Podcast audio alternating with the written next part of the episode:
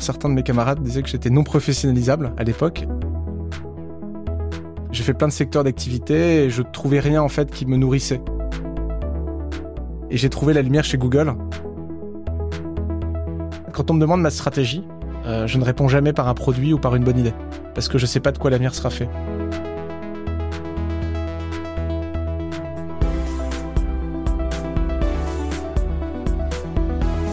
Bienvenue dans Coulisses de CEO, le podcast qui met à nu les dirigeants. Je suis Arnaud Nodan et dans chaque épisode, avec mes invités, on décrypte les challenges des leaders d'aujourd'hui et de demain. Bienvenue dans ce nouvel épisode de Coulisses de CEO. Aujourd'hui, j'ai le plaisir d'accueillir Antoine Denoy. Alors Antoine est une figure emblématique de la transformation dans le secteur de l'assurance, actuellement à la barre d'AXA Climate. Antoine est un homme animé par la quête de l'excellence et une passion pour la vitesse. Il a su tracer un parcours remarquable de ses débuts chez Google à la co-fondation d'une startup dynamique pour ensuite marquer de son empreinte le comex exécutif d'AXA. Aujourd'hui, il est CEO d'AXA Climate. Il réinvente le métier d'assureur face aux défis imposés par le changement climatique et donc je suis très heureux de le recevoir aujourd'hui. Salut Antoine. Merci beaucoup, merci d'inviter. Bah merci à toi. Écoute, je suis très content. Ça faisait un moment que je suivais ce que tu faisais et vraiment, j'étais très content que tu acceptes l'invitation. J'ai euh, des dizaines de questions à te poser. On a pas mal de choses à dire tant ton parcours est riche. Et donc, euh, ce que je te propose là pour aujourd'hui, c'est qu'on parle de toi, euh, un peu le, cheminement perso, professionnel qui t'a amené à créer AXA Climate. Qu'on parle également, je sais que tu écris beaucoup. Tu as réussi à développer des concepts que je trouve assez intéressants sur l'entreprise régénérative, sur le leadership, sur le, le Chief Ecosystem Officer. Donc on parle de ça. Et puis parler un peu de ta vision, voilà, pour la suite. Euh, bien sûr, parler du changement climatique et du sujet de l'adaptation des entreprises. Et donc voilà, encore une fois, je te remercie. Est-ce que tu peux commencer à me parler de, de ton parcours Je dirais, voilà, les premières étapes?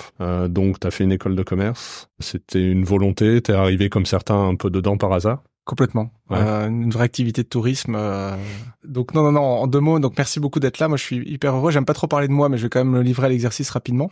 Donc moi, j'ai 38 ans et c'est vrai que j'ai un parcours qui est très classique. En effet, j'ai fait une école de commerce, je, je vais y revenir, mais j'ai des zigzags intéressants. Euh, et notamment, euh, donc après mon école de commerce, j'ai euh, démissionné de cinq stages différents, ce qui est quand même une, mmh. un vrai défi pour une année de césure. Et j'ai trouvé la lumière chez Google. J'étais en 2000, vers 2006-2007, le premier stagiaire de Google en Europe. en France, en mmh. l'occurrence, c'était dans les bureaux parisiens. Et là, j'ai vu la lumière du digital à une époque où euh, Google était encore peu connu. Et quand j'ai décidé de lancer une boîte avec des anciens de Google en sortie d'école, après le diplôme, les gens et mes collègues et mes camarades de promotion me regardaient avec des grands yeux en me disant mais qu'est-ce que tu vas faire dans la data, euh, Google, qu'est-ce que c'est, etc. Donc c'est toujours été intéressant et j'ai créé une boîte euh, sur le digital dans cette vague de transformation digitale de l'époque. Et puis au bout de 4-5 ans euh, d'aventure entrepreneuriale euh, bah, exaltante, hein, parce que c'était Opéra, une nouvelle boîte qui marchait bien, mmh.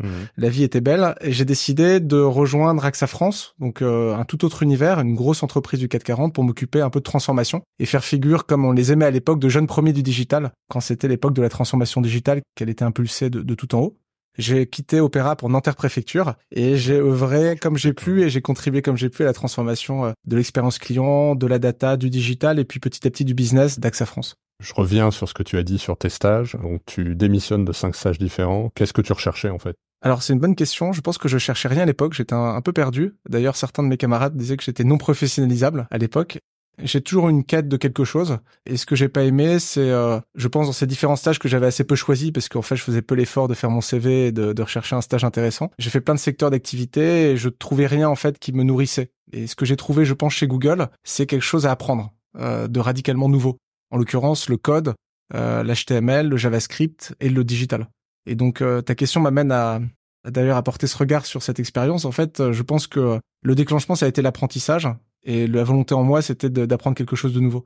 C'est ça qui a résonné à un moment donné. Et l'étincelle, elle est venue probablement de là, du temps de Google. Ok, intéressant. Donc tu arrives chez, chez AXA, tu dis changement euh, de décor. Alors effectivement, euh, l'assurance, surtout à cette époque-là, parce que l'assurance est quand même beaucoup modernisée, mais euh, j'imagine devait y avoir quand même un gap entre ta startup et AXA. Qu'est-ce qui t'a plu dans le projet AXA? Je pense que ce qui m'a plu, c'est d'apprendre aussi. C'est-à-dire que je me suis mis en condition vraiment de posture très très basse. J'étais pas là pour donner des leçons euh, comme un cowboy du digital de l'époque. J'étais vraiment là pour apprendre le métier. Et ce qui m'a permis euh, finalement de réussir la greffe avec AXA France, qui n'était pas donné, étant donné mon caractère. Et donc j'ai été euh, assez vite adopté par les équipes et je me suis assez vite mis au service du métier originel d'AXA France, qui est l'assurance. Et avec beaucoup de passion, parce qu'il y a énormément de choses à apprendre. Et le produit d'assurance, il est extrêmement profond en termes d'expertise, en termes de métier, en termes de savoir. Et ça, ça m'a fait vibrer pendant 4-5 ans. J'ai appris plein de choses. Euh, j'ai essayé de beaucoup donner. On a lancé des applications mobiles. On a essayé de digitaliser une partie de la déclaration de sinistre euh, de nos clients en habitation en auto. Et, euh, et rapidement, j'ai progressé dans l'entreprise. Mais j'ai atteint un niveau au bout de 4-5 ans, donc au COMEX, AXA France, où il y a quelque chose qui s'est brisé en termes d'énergie. J'ai dû perdre d'une certaine façon en montant dans l'organisation un rapport au réel, un rapport à la réalité, un rapport au terrain qui était important pour moi. Et je pense que j'étais dans un plateau où j'apprenais moins sur ce que j'avais envie d'apprendre. Et c'est là où j'ai décidé de quitter AXA, parce que c'était ma décision de l'époque en 2014. Et c'est là où, d'une certaine manière, euh, j'ai trouvé la voie pour rester chez AXA différemment avec AXA Climate. Tu dis, tu as décidé de, quitter AXA, ça se passe comment? T'en es à la démission et euh, finalement on te rattrape? Ou t'avais l'idée de, ce projet AXA Climate et tu l'as proposé pour rester dans cet environnement-là? Alors je suis pas allé jusqu'à la démission, par contre j'avais je ressentais, je discernais chez moi une baisse d'énergie, et donc faut y être attentif. Hein. Je pense que les auditeurs euh, le sont aussi euh, personnellement à leur propre énergie. Sentant une baisse d'énergie, questionnement sur ce que j'ai envie de faire, tout simplement. On est sur quelque chose d'assez simple et euh, cette intuition très forte d'une mission de vie que j'avais écrite à l'époque, qui était de réduire la souffrance dans le monde du travail. En 2018, juste avant de lancer euh, AXA Climate, je connais rien au climat. Je suis vraiment une caricature du euh, petit bobo parisien, très cartésien, euh, vraiment picousé au digital et à la technologie. Alors ça, c'est super intéressant parce que justement, j'allais te poser la question mm. si en fait la, la, la genèse d'AXA Climate, c'était une conscience personnelle des enjeux du changement climatique et si tu avais toujours été comme ça ou pas De manière surprenante, pas du tout. Le premier euh, mouvement chez moi, c'est un mouvement autour de l'organisation, la souffrance au travail et de remettre de l'épanouissement, de la joie de la vie euh, dans le quotidien des hommes et des femmes que j'ai côtoyés et que j'ai souvent vu un peu déprimés dans nos grandes organisations avec les, les modèles classiques euh, d'organisation du travail. Donc c'est ça qui m'a... Donc c'est plus la quête de sens finalement. La quête de sens est liée plutôt à la... Et ce qui m'a bougé, ce qui me ce qui m'a vite redonné l'énergie, c'est d'entreprendre quelque chose pour montrer à AXA et à d'autres entreprises qu'on pouvait euh, réinventer nos modes d'organisation pour concilier business et culture, mais faire en sorte de se mettre au service avec beaucoup de radicalité de l'épanouissement des collaborateurs. C'est ça qui a été le point de départ donc, la mission n'était pas le climat et de sensibiliser finalement les entreprises sur les enjeux climatiques, mais plus de, réinventer un modèle d'entreprise euh, qui concilie bien-être, sens. Euh. Tout à fait, mais après AXA Climate, il y a climat, et t'imagines bien que je me suis lancé, euh, j'ai réussi à convaincre AXA de, de lancer AXA Climate. En effet, le prétexte était un petit produit d'assurance. Alors ouais, j'ai entendu ça effectivement. Qui s'appelle l'assurance. Les produits paramétriques étaient une assurance finalement où, pour faire simple, on paye en cas de gros pépin climatique pour nos clients au bout de quelques heures avec des satellites depuis le ciel. Donc en termes d'inondation, euh, de sécheresse pour l'agriculture ou de, de feux de forêt, il y a énormément d'applications. Et donc je suis parti de cette petite équipe de cinq à l'époque, et j'ai passé beaucoup de temps avec quelques autres à l'époque à poser la question du pourquoi. Elle est pas, elle pas confortable cette question. Hein. C'est pourquoi cette assurance paramétrique, ça sert à quoi? Si je m'étais pas posé cette question, je serais pas là à te parler aujourd'hui. Euh, j'aurais été redigéré par AXA comme une ligne de business d'assurance classique. Mais c'est euh, six mois à poser la question du pourquoi, pourquoi, pourquoi, qui m'ont amené à finalement développer AXA Climate comme un formidable moteur d'innovation. Parce que quand tu poses la question du pourquoi de l'assurance paramétrique, tu arrives à un sujet, et on y est arrivé assez tôt par rapport à la maturité du marché, qui est celui de l'adaptation climatique et environnementale. La notion d'adaptation, elle a été euh, définie comme la mission d'AXA Climate en 2019. Et à l'époque, l'adaptation, personne voulait en parler. Les politiques voulaient pas en parler parce que c'est synonyme de, de renonciation à un climat qui se réchauffe et qu'il faut accepter comme tel. Et les entreprises, pour plein de raisons, on y reviendra, étaient pas dans des temporalités à se projeter à 2030-2050 en termes de risque. Et donc on a tiré assez vite euh, la question de l'adaptation climatique environnementale, qui est devenue la mission d'entreprise. Et pourquoi c'est génial? Parce que quand tu as une euh, mission et une raison d'être chevillée au corps, comme on l'avait à l'époque, en fait, tu trouves naturellement des voies d'expression en termes d'innovation. Quand tu vas voir des entreprises, on voyait des entreprises, tu te rends compte que l'assurance pour elles, ces entreprises, c'est peanuts en termes d'importance quand ton enjeu c'est l'adaptation climatique, il est beaucoup plus global. Et donc tu te rends compte quoi? Tu te rends compte que la priorité, on s'en est rendu compte assez tôt, c'est le savoir, la connaissance. Quel que soit le secteur d'activité, euh, moi j'ai rencontré des dirigeants, des opérationnels qui savaient pas ce que c'était que la biodiversité, qui savaient pas pourquoi l'eau montait, qui n'avaient pas calculé euh, l'augmentation de la température euh, dans l'usine de tel ou tel territoire en France. Et donc on s'est dit mais en fait c'est ça notre sujet. Si on veut réussir l'adaptation, il faut développer les capacités de compréhension des organisations. Parce qu'en plus, le risque climatique, il est éminemment local. Les moyennes nationales, ça veut rien dire. Euh, en fonction de la zone pédoclimatique, bah, l'adaptation de Biarritz, c'est pas celle de, euh, pas celle d'Orléans, qui n'est pas celle euh, de Nice, qui n'est pas celle qu'on peut trouver en Bretagne. L'adaptation est très locale. Donc en fait, les plans top-down ne marchent pas en termes d'adaptation quand ça descend de la pyramide et qu'on dit aux gens de faire des choses. Ce qui, ce qui marche, c'est de former les gens sur le terrain à comprendre ce qui se passe. D'où finalement l'émergence d'un second métier assez rapidement en 2020, qui est celui de la formation. Juste pour creuser sur, euh, sur le produit d'assurance, donc tu dis le, le modèle, c'est d'anticiper des événements climatiques extrêmes pour payer rapidement les, euh, les assurés d'AXA. Oui, la, la, rupture culturelle hein, euh, avec l'assurance paramétrique, c'est qu'on peut plus se reposer sur les statistiques pour souscrire un risque. Donc tu viens me voir pour acheter une assurance d'inondation. Si je regarde les 30 dernières années, je vais sous-estimer le risque. Parce qu'avec le dérèglement climatique, il y a de fait, pour plein de périls climatiques, une, aggravation. Donc en fait, le petit twist et la, la secret sauce, on va dire, d'AXA Climate, c'est d'avoir mis en décision de risque des scientifiques. Des gens qui vont modéliser les risques d'un point de vue très physique avec euh, les fonds de glace, la baisse des précipitations, pour comprendre le risque à venir et donc prendre des décisions d'assurance beaucoup plus justes.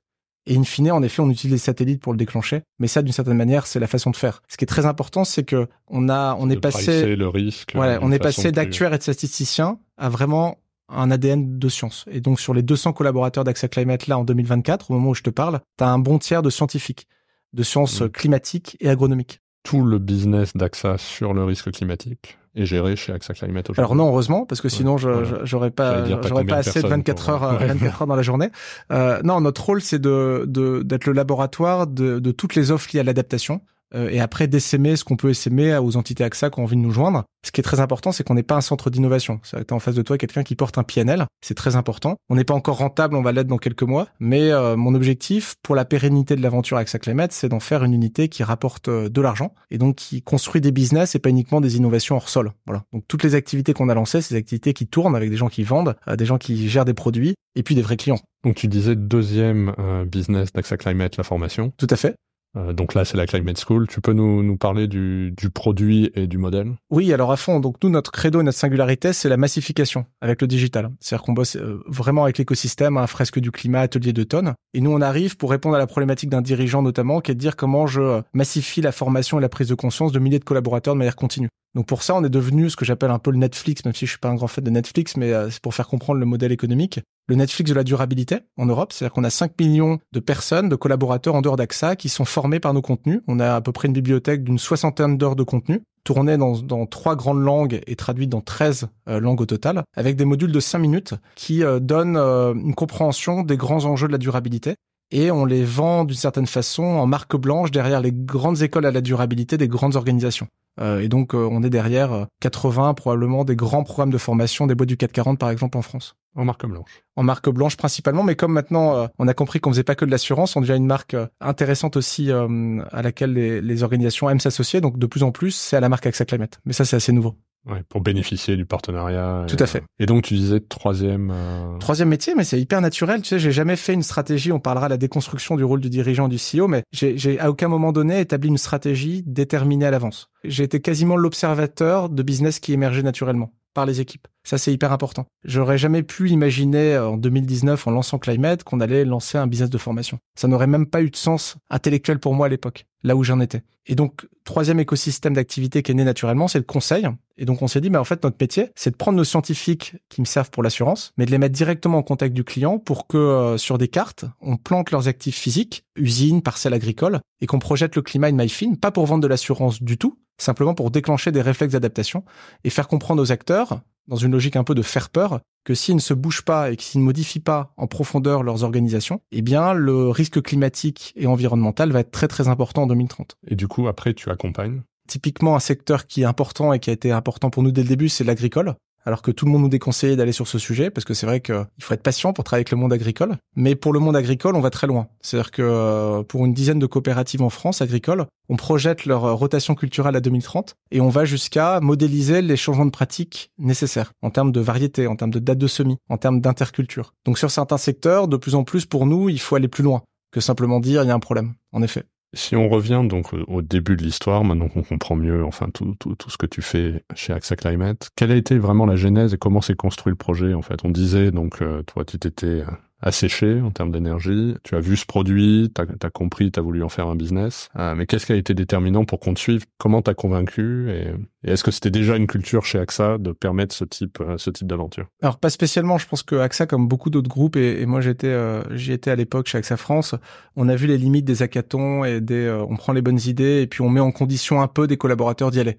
J'ai vu très très peu de succès pour être très très franc. J'ai pas vocation à donner une recette alternative. Tout ce que je peux te dire, c'est euh, la singularité du cheminement qui a été le nôtre. Mm. Euh, c'est d'abord une question d'homme et de femme. C'est-à-dire que c'est d'abord euh, la confiance qu'avait AXA et qu'a posé AXA, en l'occurrence en 20 personnes, pour me dire, il abandonne globalement un gros management pour cinq personnes il est pas fou, il y a quelque chose, on, se met en condition de le faire échec chez AXA en lui donnant euh, une première somme d'argent pour investir. Donc il y a ça au départ. Il y a une, il y a une vraie confiance installée entre euh, moi qui y vais, et j'étais déjà un, un, dirigeant à l'époque chez AXA, et puis moi qui ai envie d'y aller, qui va avec beaucoup de sincérité. Et puis petit à petit, la confiance, elle se nourrit des réussites. Donc une fois que j'ai levé un peu d'argent d'AXA pour l'année 2019, bah, j'ai pu donner des preuves concrètes de business alternatif. Et puis j'ai fait euh, la preuve aussi d'un modèle culturel qui marche, parce que euh, j'ai pas de comex, pas de codir, pas de one-to-one, j'ai pas de figure traditionnelle de management, c'est vraiment une organisation euh, vivante et libérée. Tout ça au début ça effraie, on va dire un, esprit un peu cartésien, mais petit à petit quand tu donnes des preuves de succès business, eh bien en fait il y a un déclic qui se fait et ta gouvernance te suit.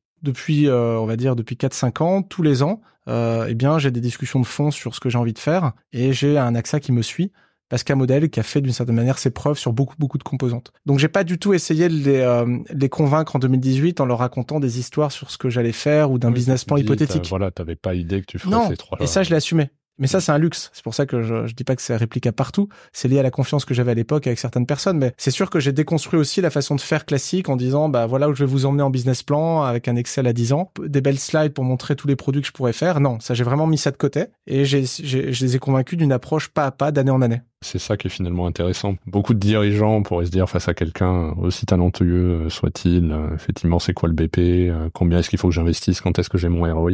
C'est pas du tout passé comme ça en fait. Alors, euh, je, suis AXA, donc il y a un ROI et j'ai un CFO qui maîtrise bien aussi le PNL et qui euh, on rend compte aussi d'indicateurs financiers. Mais oui, dans l'esprit, il y a, y a accepté à un moment donné un test and learn euh, à l'échelle de l'année, plutôt qu'une hypothétique projection sur 10 ans. Quelle est l'ambition pour AXA Climate? On a un petit logiciel qui est né euh, et qui est sympa. Et puis je fais aussi, euh, j'ai lancé une école de, de, leadership en fait, ce que j'appelle de, de, pensée régénérative, qui s'appelle Butterfly, qui est un, un, business model assez intéressant où euh, on se contente pas de diffuser du contenu, mais on invite 200 à 400 personnes d'entreprises très variées à se rejoindre pour un parcours de 10 semaines en digital et pour petit à petit déconstruire euh, cette paire de lunettes cartésiennes, j'y reviendrai, et, et approcher ce que j'appelle, ce qu'on appelle chez Climate la pensée régénérative. Donc où est-ce que je me vois, où est-ce que je vois l'entreprise grandir dans les prochaines mmh. années? C'est rester fidèle à notre mission d'origine, je pense que c'est extrêmement clé et pas dénaturer notre culture. Donc en fait, quand on me demande ma stratégie, euh, je ne réponds jamais par un produit ou par une bonne idée parce que je sais pas de quoi l'avenir sera fait. Quand je fais la stratégie de climate, c'est comme ça qu'on est organisé. J'exprime juste des besoins d'apprentissage. Donc je suis quasiment un, un, DRH en fait. Je suis devenu quasiment un DRH, c'est-à-dire que en 2024, j'ai fixé euh, aux écosystèmes d'activités que je porte chez AXA Climate, j'ai fixé deux impératifs apprendre à apprendre ensemble, pas facile. Et le second, c'est apprendre à discerner et à s'adapter à la singularité de chaque client. Donc en fait, ma stratégie, paradoxalement, c'est un programme d'apprentissage. C'est un programme de formation, en fait. Donc là où je, le souhait que j'ai pour Climate, en termes de conditions indirectes, si je dois le formuler, c'est de continuer à apprendre à la bonne vitesse et collectivement. Et après, euh, il y a le là, quoi. Enfin, ce qui doit émerger doit mm. émerger, et on le fera dans un cadre qui sera, euh, j'espère, respectueux de notre culture. Donc un peu comme ces trois piliers, quoi, par étapes progressives, euh, en fonction de la, de la manière dont ça évoluera. Et donc tu disais que c'est finalement pas une prise de conscience écologique mm. qui a amené le projet, mais le produit d'assurance. Est-ce que je peux te demander, toi, ta conviction justement sur l'adaptation? Finalement, ce que tu proposes, et j'ai eu Cédric, euh, Cédric Ringelbach, on a fait un épisode, euh, lui, partageait ben, sa conviction, enfin Blue Choice, hein, mm. le, le, pari qui fait que la transition se réalisera. Dans ce que vous proposez en termes, que ce soit en termes de formation, mm. de conseils, etc. Et puis toi, après, euh, ta conviction profonde. Est-ce qu'on va y arriver? Est-ce que vous travaillez sur un scénario? Est-ce que c'est même l'enjeu Autant je connaissais rien au climat, autant j'ai eu une, une, grande joie et un grand enthousiasme à rentrer sur ces sujets parce qu'ils sont extrêmement profonds. Et donc, euh, au bout de 4-5 ans, je peux te regarder droit dans les yeux en te disant on n'a toujours rien compris au sujet d'un point de vue euh, climat et environnement. C'est-à-dire qu'on est vraiment euh, à 1-2% du voyage d'apprentissage sur la compréhension du complexe et de la planète, du système Terre en fait. Et donc j'ai eu trois chocs, je te l'ai fait hyper court. Le premier choc, c'est un choc de carbone. Et ça, faut être très clair, il va falloir faire les devoirs. Donc c'est pas parce qu'il faut s'adapter qu'il faut pas à un moment donné décarboner, j'y reviendrai. Ça c'est le premier choc, un choc que j'appelle de survie, c'est-à-dire quand on réalise, et je l'ai réalisé en 2019, que on va mettre la planète en condition de non-habitabilité euh, en atteignant des, des, taux de carbone dans l'atmosphère inédits depuis 800 euh, 000 années, 3 mmh. millions, 10 millions malheureusement à la fin du siècle. Le second choc, c'est un choc de complexité, et celui-là, il est important que, que j'y passe quelques secondes parce qu'il est, il est important pour les auditeurs. Quand tu comprends que derrière le carbone, tu as huit autres limites planétaires, donc tu as autant d'autres cycles naturels qu'on a cassés, quoi, l'eau, l'azote, euh, l'usage du sol, la biodiversité, mais surtout quand tu comprends qu'ils sont interreliés. Et ça, ça me fait encore froid dans le dos quand je te le dis, parce que là, tu comprends qu'on peut, si on change pas notre paradigme cartésien, réussir à décarboner nos boîtes et détruire complètement la planète, parce que le faire en silo d'autres cycles naturels, alors que tout est lié. Et donc, ma vision de l'adaptation, c'est une, vision d'adaptation qui est locale et systémique. Ça veut dire qu'il suffit pas d'être en action directe et de dire euh, je vais faire ça et savoir telle action, ça marche plus. Le système Terre, en fait, il échappe à notre compréhension. Euh, c'est ça la leçon d'humilité fondamentale. Et donc, pour les boîtes, il va falloir arrêter de prendre les choses en silo. Et donc, revenir au territoire, revenir au local. Et en effet, à la fois faire en même temps de l'eau, de l'azote, de la biodiversité, du carbone. Pourquoi revenir au territoire, revenir au local? Parce qu'en fait, quand tu poses des sujets, le carbone, ça se prête à de la déter... enfin, tu peux le faire de manière assez abstraite avec des flux de produits au niveau d'une grosse boîte euh, siège social. Quand tu touches à des sujets de biodiversité, quand tu veux vraiment être conséquent, en fait, tu peux pas mesurer grand chose au niveau d'une grosse boîte. Tu vas être très abstrait. Et donc, tu te rends compte tout de suite que la réalité, elle est territoriale. En fonction du territoire, tu vas avoir des augmentations de température en France de 1 degré ou de 6 degrés. En fonction des territoires, tu vas avoir peut-être dans certains cas avoir intérêt à mettre une bassine artificielle et dans certains cas non. En fait, ça dépend de l'hydrologie, de la géologie, de la science du territoire. C'est pour ça que je suis contre les débats décroissance, non décroissance, bassine, pas bassine, puisque c'est des débats clivants qui servent à rien à l'échelle nationale. C'est du bullshit en fait. On peut parler des heures de concepts. La réalité, c'est qu'il faut contextualiser ces concepts à l'échelle de territoire pour prendre les bonnes décisions. Et on y vient par les gens locaux. C'est-à-dire que c'est euh, la personne, le patron de l'usine euh, de tel industriel qui doit décider de son adaptation en comprenant la réalité de son territoire. Donc c'est ça qui fait atterrir les boîtes. Et donc ma conviction d'adaptation, c'est qu'il faut pas adapter juste dans une logique de risque, parce que ça a coûté beaucoup de pognon. Si on se contente de mettre du béton et de dire il faut euh, construire des lignes Maginot pour un climat qui se dégrade, mais il faut penser une adaptation qui en même temps réduit la solution, apporte la solution. Donc il faut des solutions d'adaptation qui répondent aussi à la question de la décarbonisation il faut éviter ce qu'on appelle la maladaptation, c'est-à-dire une solution d'adaptation qui aggrave le problème. Euh, les températures augmentent, les gens disent c'est pas grave, je l'ai vu encore, hein. c'est pas grave, on va mettre de la clim. Le problème c'est que quand tu mets de la clim, l'air chaud en l'occurrence, euh, bah tu la projettes chez le voisin, pas très sympa. Et puis surtout ça va te demander de l'énergie, donc du fossile, donc tu vas aggraver le problème qui est censé résoudre la climatisation. Et donc ces, ces raisonnements de maladaptation, ils sont encore partout, parce qu'on a encore des gens qui raisonnent en silo. Et tant que les gens raisonneront silo, on va faire beaucoup, beaucoup de grosses bêtises en adaptation. Donc en fait, pour décarboner, il faut analyser eh l'ensemble du problème ah et toutes les limites. Et ça, ça fait peur à tout le monde. Il y a des solutions aujourd'hui? Non, enfin la solution, c'est le leadership et le dirigeant. C'est-à-dire que si le dirigeant continue à aligner des projets successifs en séquence, il va continuer à épuiser les équipes. Parce que les équipes sont déjà fatiguées dans les boîtes qu'on accompagne. Hein, euh, réglementation, carbone, c'est déjà dur. Tant que le système de l'entreprise ne bouge pas, chaque nouvelle limite planétaire va épuiser encore un peu plus les équipes parce qu'on va, on pensait être sorti de l'auberge avec le carbone, on va se renclencher l'eau, puis la biodiversité. Tu rajoutes des choses. Tu pourrais expliquer le concept des limites planétaires? Les limites planétaires, c'est euh, le Stockholm Residence Center qui euh, a publié euh, une étude qui vise à dire que collectivement, on a enfreint et on a dépassé certaines autres limites physiques que le carbone.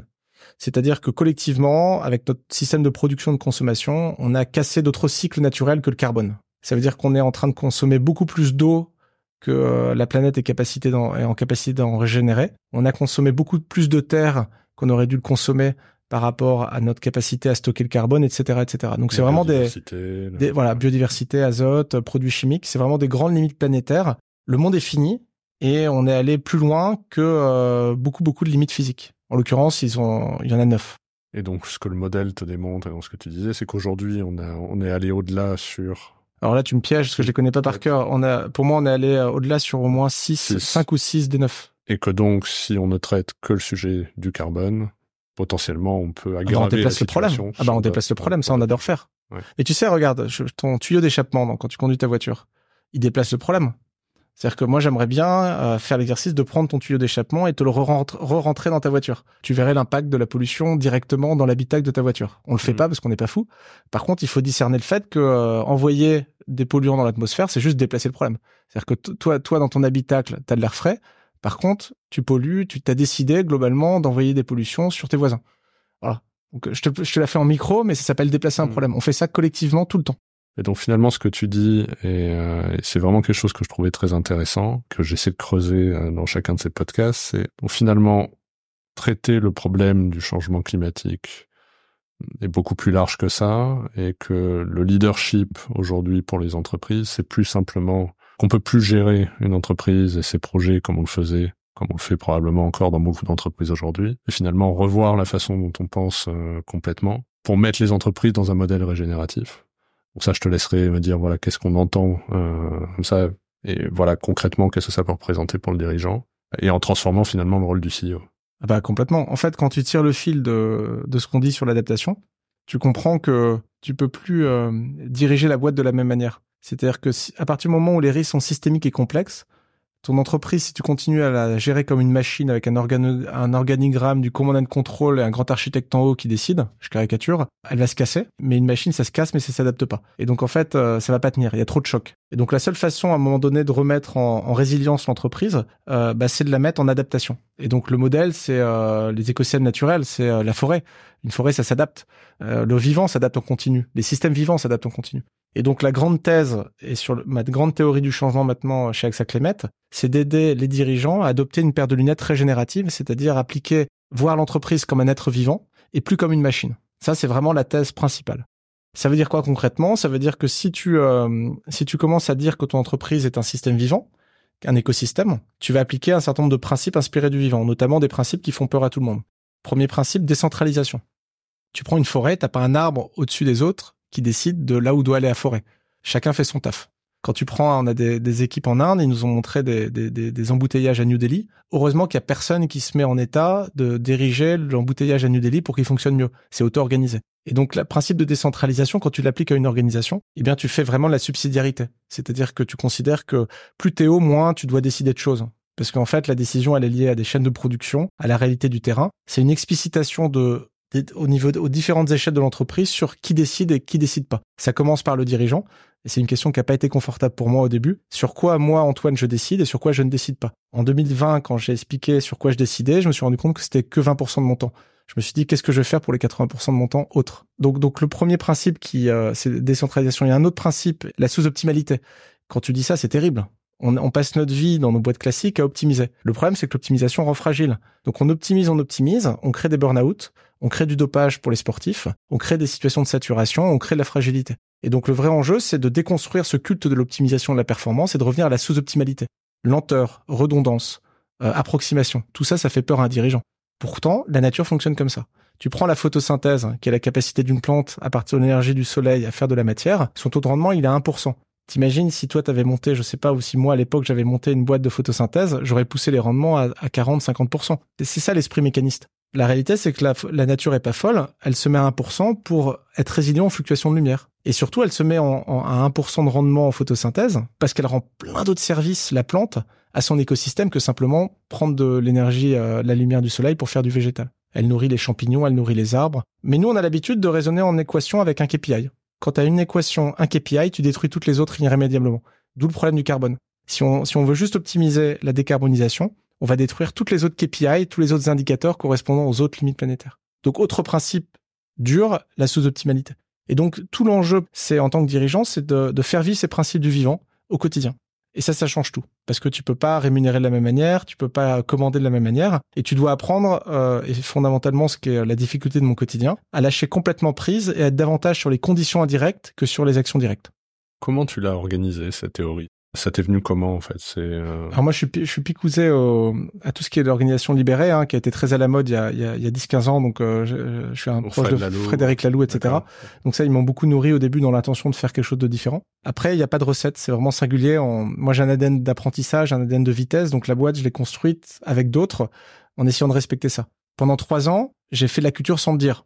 C'est-à-dire que j'ai cassé le management classique, j'ai pas fait de performance individuelle, j'ai mis en place des rituels collectifs, mais c'est au bout de trois ans qu'on a commencé à mettre des mots en disant qu'on avait un mode de fonctionnement un peu différent. Et maintenant, le but, c'est euh, de, euh, de former, euh, de développer les capacités des collaborateurs chez AXA Climate à porter cette vision au plus proche de leur quotidien. Et ça, c'est mon travail. Donc, c'est pour ça que je dis que j'ai un quotidien de, RH, parce que je pense intimement qu'un dirigeant qui va au bout de cette déconstruction, c'est un dirigeant qui s'occupe uniquement ou quasi uniquement des conditions indirectes dont la culture et l'organisation. Et après, il faut laisser les gens s'exprimer.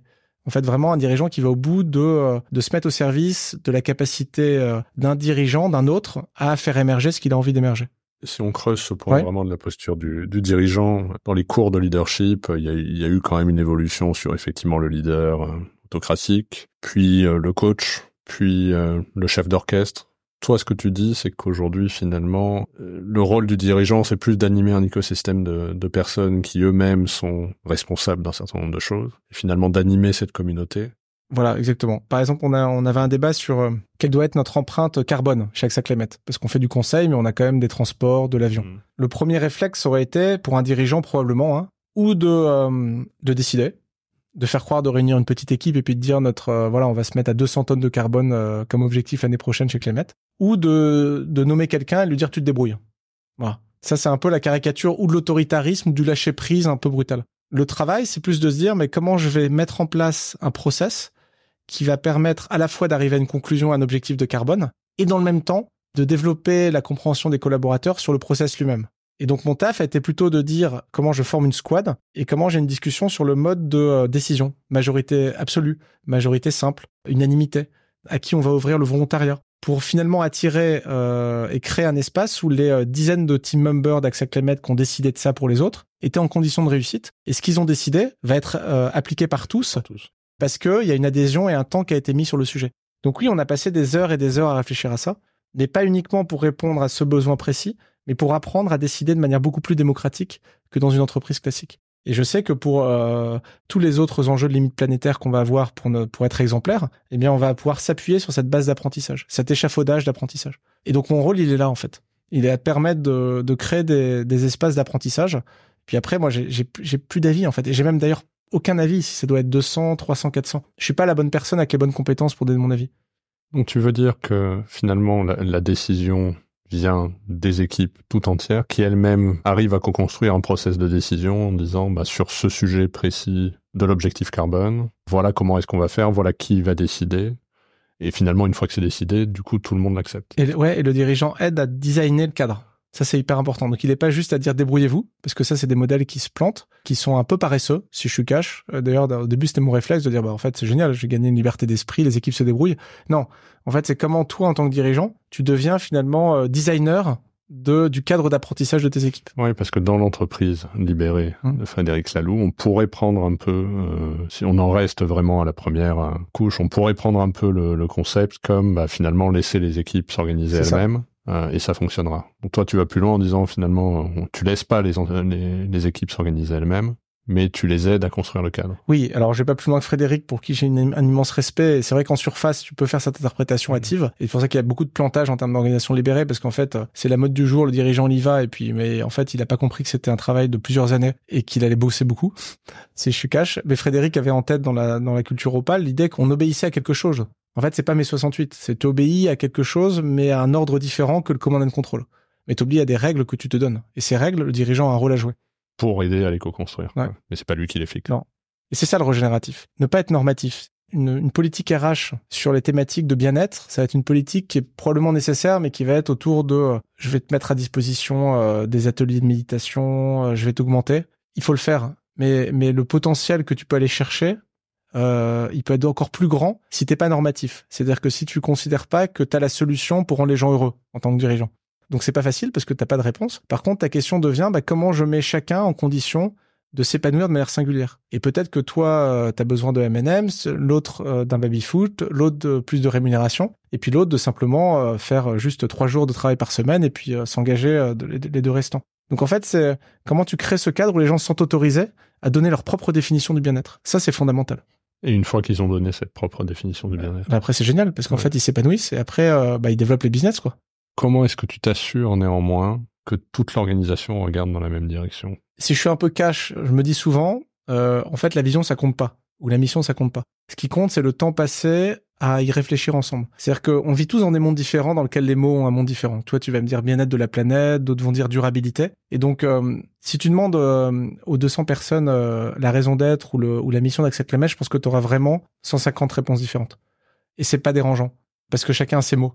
Par contre, ce qui est important, c'est le temps qu'on a passé à réfléchir et à vivre cette culture. Et donc, la glue, elle vient de ça, en fait. Donc je pense que c'est vraiment une attention, encore une fois, hein, sur le mode écosystème, l'attention au cadre indirect qui va permettre cette émergence, plutôt que fixer une mission et puis après dérouler. Parce que ça, c'est une vision probablement un peu mécaniste. Et moi, j'en ai fait, je suis arrivé un peu au bout de ça au début de Climate, où j'ai, essayé de sortir une mission. Euh, toi, la, la charge mentale classique du dirigeant, essayer de sortir une mission, de la présenter. Et en fait, je me suis dit non, tu, tu portes trop sur les épaules. En fait, crée des temps de discussion et ça va venir des équipes. Et puis aller le mot, le mot in fine, à la limite, c'est pas l'important. Donc ça, c'est un truc hyper important.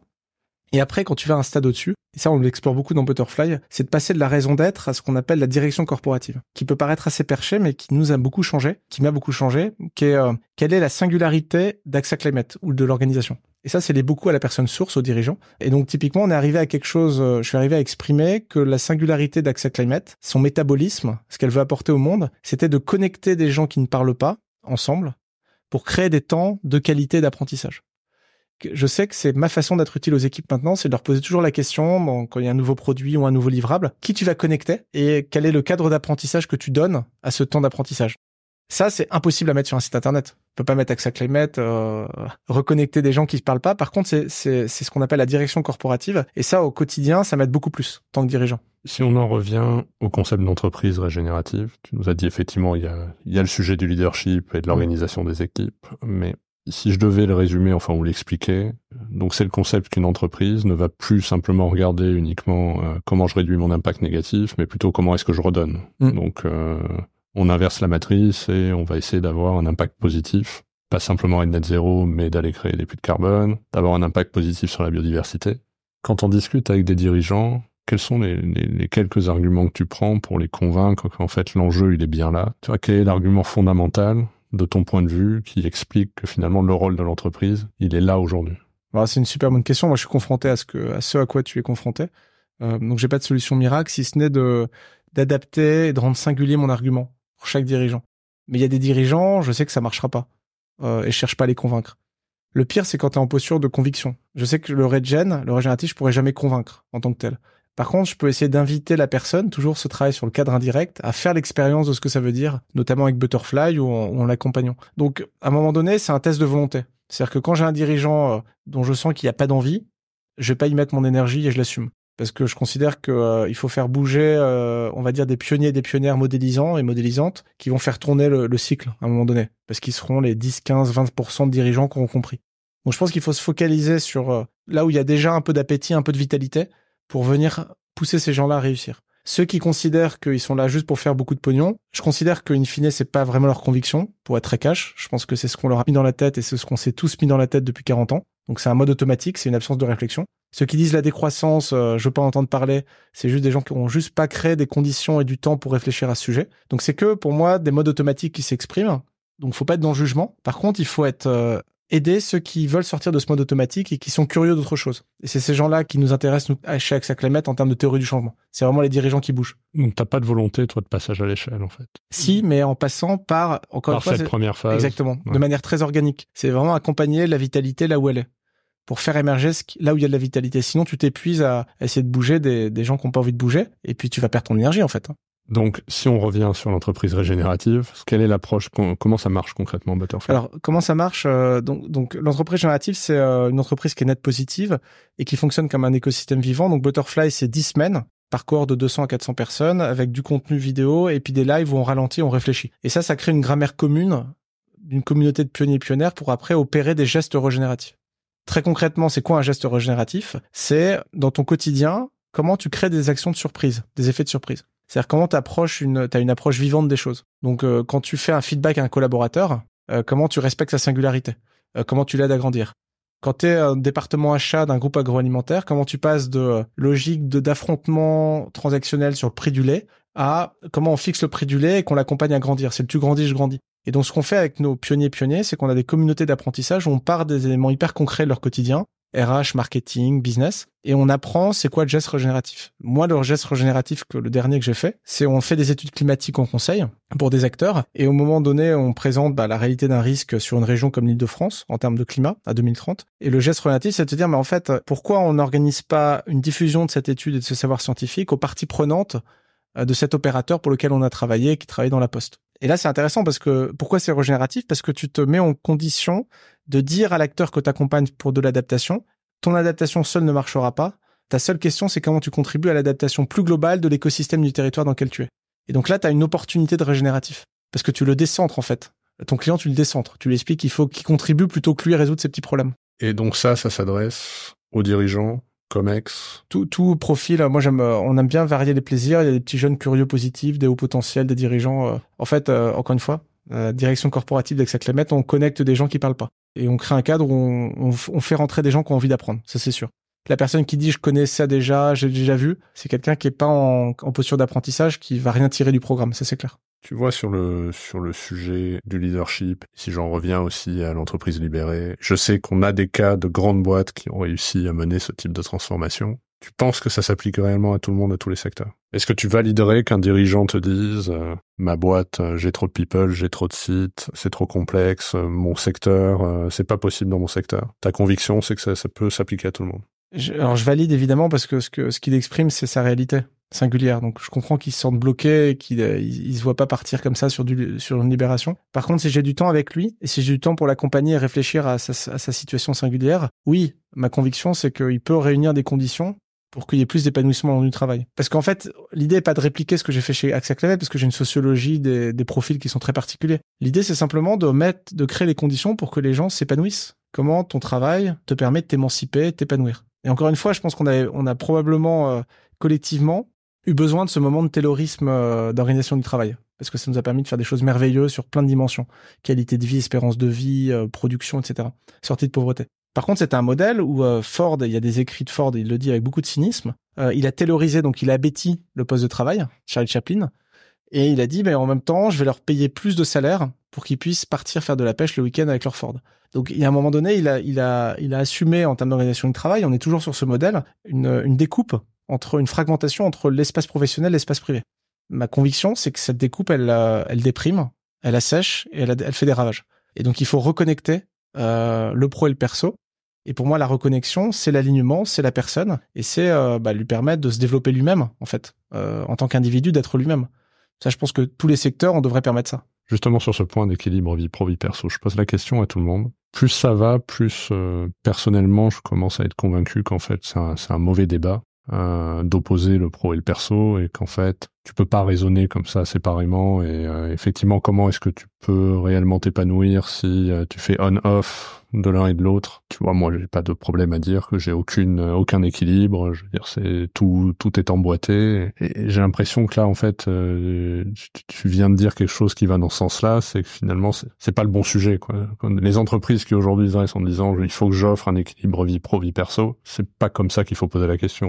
Ah bah, comment, comment est-ce que je laisse mes, mes collaborateurs C'est du miel à mes oreilles. Ce que tu dis. En fait, on passe, euh, je trouve, beaucoup de temps sur des faux sujets. Euh, le télétravail pour ou contre, euh, la semaine de quatre jours pour ou contre.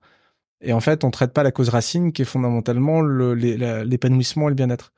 À partir du moment où tu poses ce sujet, en effet, euh, oublies des affrontements pour moi un peu artificiels pro-perso. En fait, c'est typiquement une séparation qui est le fruit de l'organisation du travail que j'essaie de décrire. Euh, c'est quasiment les gens qui posent la question du pro-perso c'est probablement des gens qui ont déjà fait le deuil du monde du travail comme ça d'épanouissement. Et donc j'ai envie de, de couper à un moment donné. Donc ils ont un raisonnement pour couper, c'est le cartésien. Je suis pas bien. Euh, ça découpe. Ça découpe toute la journée. Ça c'est nos organisations, la plupart de nos organisations découpent toute la journée les sujets. Alors que en fait euh, tout est lié et il faut prendre les choses de manière plus systémique. Je trouve ça très intéressant et, et on est assez aligné. Quand on t'entend, tout a l'air hyper clair euh, je comprends que voilà, c'est une pensée que tu as construit euh, au fil du temps, mais tu es quand même sur un modèle qui est très disruptif, socialement, euh, je pense difficile à faire accepter. À aucun moment tu as eu des doutes. Est-ce qu'à un moment donné, tu t'es dit ouais, est-ce que finalement, est-ce que j'y vais, quitte à être complètement disruptif et quitte potentiellement à me planter? Tout le temps. Moi, je doute tout le temps en fait, mais mais ce doute est lié à l'apprentissage. J'ai compris il y a deux semaines, par exemple, que je je faisais semblant d'apprendre. En fait, je faisais semblant d'apprendre, c'est-à-dire que depuis quatre ans, je, je, je lis des choses, euh, je pense avoir un certain, une certaine vitesse pour euh, les ingurgiter et les restituer. Mais c'est pas apprendre en fait. C'est une histoire que je me raconte. En fait, euh, apprendre à apprendre, c'est déconstruire la façon dont tu sais. Et ça, j'y suis pas encore, par exemple. Et je sais que si j'y suis pas, c'est un problème pour la boîte à horizon de trois ans. Donc il va falloir que j'aille plus loin dans la déconstruction et que je questionne ma façon d'apprendre elle-même pour vraiment que ça bouge quelque chose de très concret, d'encore plus fort et d'encore plus impactant pour la boîte et pour moi-même. Donc typiquement, mon, doute, c'est, euh, enfin mon doute, c'est ma certitude, c'est que j'ai fait semblant d'apprendre pendant de longues années, même pendant ces 4-5 ans dont je t'ai parlé, et qu'il va falloir que j'engage euh, une nouvelle déconstruction là dans les quatre prochaines années. Oui, c'est intéressant. Tu m'as expliqué que tu avais abandonné ton portable, tu avais abandonné ton smartphone et que tu étais repassé au Nokia. T'es le premier, voilà, que je me dis, je comprends bien l'idée derrière, mais qu'est-ce qui t'a amené, toi, à faire ce switch et à faire cette expérience-là? Alors déjà, j'ai la chance de pouvoir la faire. Hein, euh, franchement, et merci, beaucoup de gratitude pour euh, pour AXA, pour la boîte, etc. De, de pouvoir avoir ce luxe de le faire. Je pense que l'écran, euh, fondamentalement, c'est une une machine à bêtir. Ça rend plein de services, mais ça empêche de réfléchir. Et quand je me vois faire des refresh dans le métro comme un zombie, quand je vois ça une, deux fois, trois fois, comme depuis des années, bah, j'ai pris la décision de tester une vie sans écran et de voir qu'est-ce que ça allait développer comme potentiel chez moi. j'ai appris, par exemple, à développer, à redévelopper ma mémoire. Je connais le numéro de ma femme par cœur que depuis mon mariage, j'ai jamais euh, réussi à mémoriser. Euh, j'ai racheté une carte de Paris euh, papier pour pas être paumé. Je suis attentif maintenant à des choses auxquelles j'étais pas attentif. Donc petit à petit, ça redéveloppe en toi des potentiels latents et on utilise juste, j'utilise juste ce Nokia comme prétexte de ça en fait, pour apprendre d'autres choses ailleurs. Parce que là, tu es sans écran du tout, c'est pas juste le téléphone. Ah non, non je, je, téléphone euh, ordi quand même. Non, je, continue à avoir un travail. c'est juste le téléphone oui, smartphone. T'es pas, euh, t'es pas à avoir viré euh, tablette. Euh, non, j'ai gardé mon ordinateur. quand même. Ouais, non, non, je bosse quand même beaucoup, donc non, je continue à bosser. Le... Et ça va? J'ai peur de sous-traiter pas mal de mes problèmes à, à mon entourage. Qui vont gérer les écrans. Ouais, et donc ça, c'est un problème. Donc ça, il faut que je le rectifie, par exemple. Et ça fait combien de temps que tu dis? Ça fait deux semaines, donc c'est tout nouveau. Semaines. Là, je fais le fanfaron, mais euh, peut-être que dans un mois, ouais, j'aurai rebasculé. Dans un mois, ouais, Ça, ça m'intéressera de savoir. Euh. Et alors, une autre question, mais là qui est perso, tu dis qu'aujourd'hui, à AXA Climate, vous êtes capable de modéliser le changement climatique et donc la hausse des températures partout en France. Et tu dis qu'il y a beaucoup de variations, en fait. Partout dans le monde. Donc nous, c'est vraiment notre métier, c'est de modéliser du climat. À peu près une trentaine d'indicateurs précis partout dans le monde. Et on le fait maintenant via un logiciel qui s'appelle Altitude. Euh, oui, on le fait. Malheureusement, nos scientifiques se trompent pas. Euh, mais c'est pas nos scientifiques, c'est les scientifiques du GIEC et c'est la communauté scientifique. J'allais dire, c'est basé sur quel scénario C'est le GIEC, euh, il y a une trentaine de modèles climatiques. On choisit le modèle le plus efficace par rapport au territoire qu'on regarde.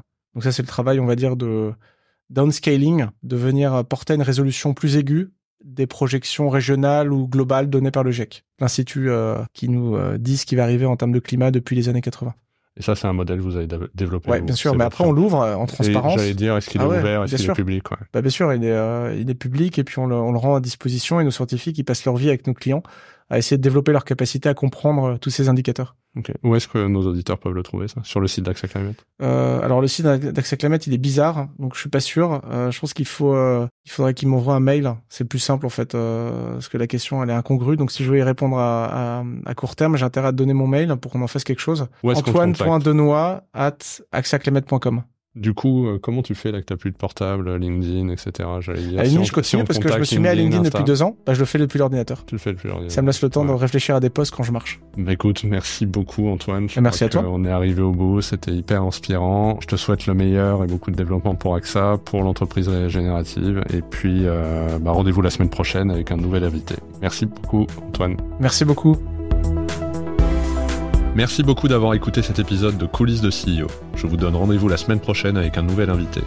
Pour ne manquer aucun épisode, abonnez-vous sur votre plateforme d'écoute préférée et partagez l'épisode parce que le podcast, finalement, c'est comme les valeurs d'une entreprise, ça se partage.